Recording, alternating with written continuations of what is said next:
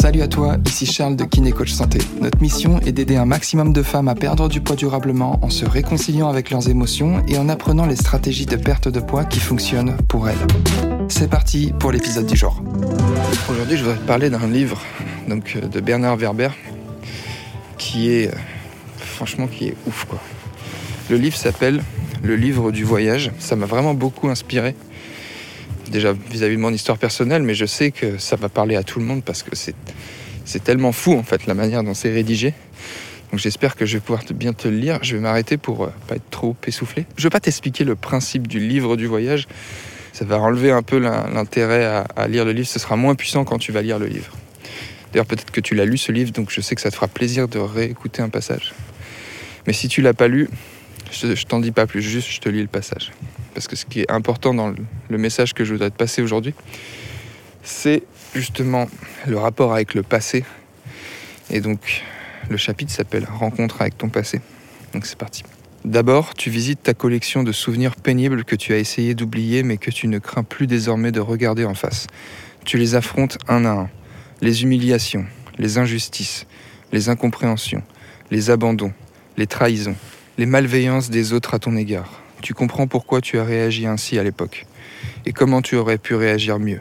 Tu t'aperçois que certaines situations pénibles se reproduisent régulièrement dans le même enchaînement précis d'événements. Tu comprends que c'est toi qui te débrouilles pour, dans ces situations précises, aboutir à ce résultat précis. Tu enregistres les scénarios d'échec et tu analyses froidement, scientifiquement, avec détachement, à quel endroit tu t'es trompé, à quel moment tu as baissé les bras. Tu en déduis comment éviter les mêmes erreurs. Tu comprends l'enseignement de chacun d'eux, puis tu assistes au défilé de ta collection d'instants heureux. Tu t'aperçois que certaines situations agréables se reproduisent régulièrement dans le même enchaînement précis d'événements. C'est toi qui as trouvé le truc pour que chaque fois ça réussisse. Tu enregistres les scénarios de réussite et tu vois pourquoi cela fonctionne. Puis, tu réfléchis au moyen de parfaire ta méthode. Tu t'aperçois que tes victoires n'étaient que des demi-victoires et que c'est souvent par manque d'audace que tu n'as pas osé t'emparer de la récompense que tu aurais pu obtenir.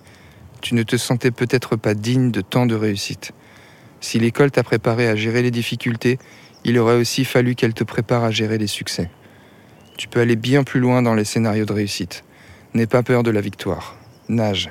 Tu continues d'observer tes instants de joie, de plaisir, de bonheur, de tendresse. Tu constates que finalement, les instants agréables sont bien plus nombreux que les instants désagréables. C'est pas trop la folie. ça m'a fait trop plaisir de lire ça, et en plus de lire ça le matin, tu vois. D'ailleurs, c'est une habitude que je t'invite à, tester. Je l'ai eu pendant longtemps, cette habitude. Et quand je dis longtemps, c'est peut-être même euh, plus d'un an et demi, je pense. Et tu sais, moi, je suis convaincu que les habitudes, elles viennent, elles partent en fonction des contextes précis qui nous arrivent dans notre vie.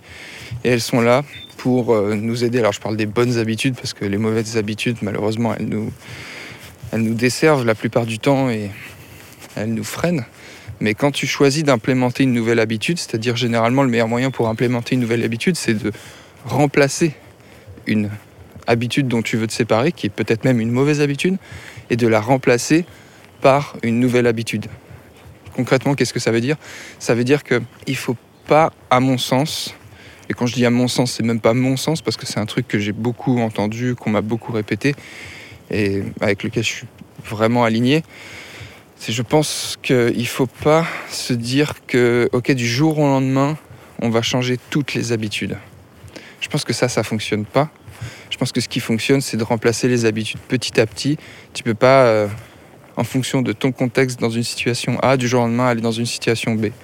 Ça va provoquer trop de dissonance cognitive, ça va provoquer trop d'inconfort. Et donc peut-être que tu vas le faire une semaine, deux semaines. Donc pour revenir sur euh, le passage de Bernard Werber, cette rencontre avec ton passé, c'est juste, il y a une phrase qui m'a qui va, qui m'a vraiment bouleversé dans ce passage, c'est pour ça que je voulais te le lire. C'est si l'école t'a préparé à gérer les difficultés, il aurait aussi fallu qu'elle te prépare à gérer les succès. Et d'ailleurs la phrase d'après est folle aussi tu peux aller bien plus loin dans les scénarios de victoire, n'aie pas peur de la victoire.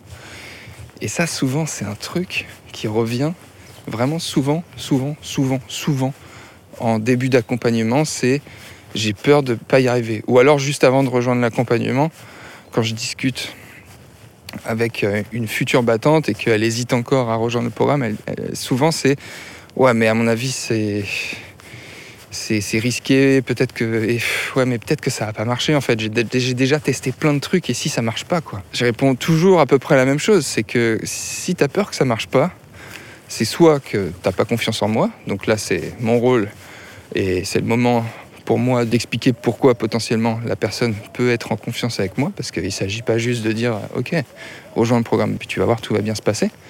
C'est bien aussi de savoir à qui on a affaire. Mais l'autre chose que je dis régulièrement aussi, et ce sur quoi j'appuie en fait pour, euh, pour faire prendre conscience à la personne que c'est un schéma de pensée parmi d'autres, ce truc-là qui te fait te dire que peut-être ça n'a pas marché, c'est peut-être que par le passé, comme ça n'a pas marché, tu as été habitué à ces échecs, à ces demi-victoires. Ou Quand je dis demi-victoire, c'est peut-être tu as réussi à perdre du poids et puis finalement il est remonté.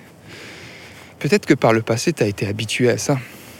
Et la première chose déjà, c'est de te dire qu'il faut t'autoriser à gagner. Et cette phrase de Bernard Werber, elle résume bien ça.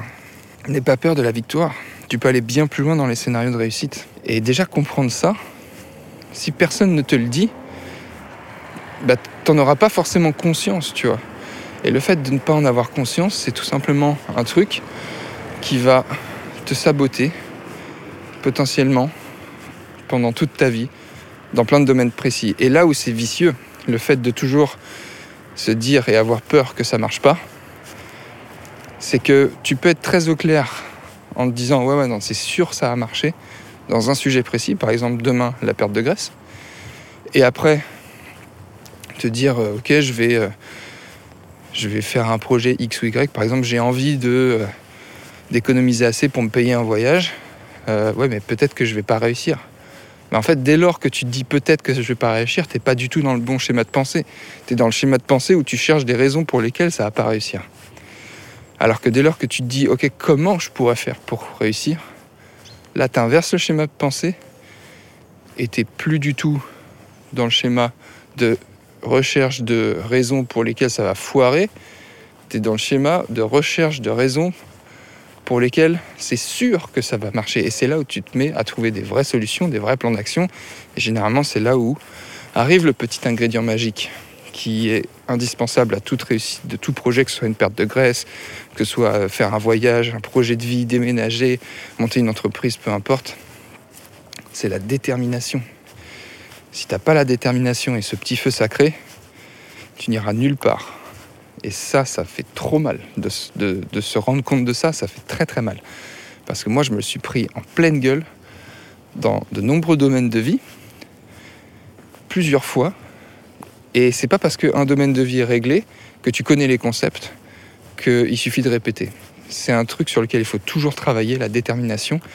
Et pour rester déterminé, ce qui fonctionne très bien, c'est de se rester connecté à pourquoi tu veux faire les choses, qu'est-ce que ça t'amènera, comment tu vas te sentir quand tu auras atteint cette situation. Si tu sens que tes émotions bloquent ta perte de poids, que tu as l'impression d'avoir tout essayé et que tu voudrais que le poids ne soit plus un sujet dans ta vie, alors je t'invite à réserver gratuitement ton bilan de perte de poids émotionnel pour faire un point sur ta situation et découvrir ce qui bloque réellement ta perte de poids. Tu repartiras avec un plan d'action clair qui te permettra de te libérer de tes kilos émotionnels et d'atteindre durablement ton poids idéal sans privation ni frustration.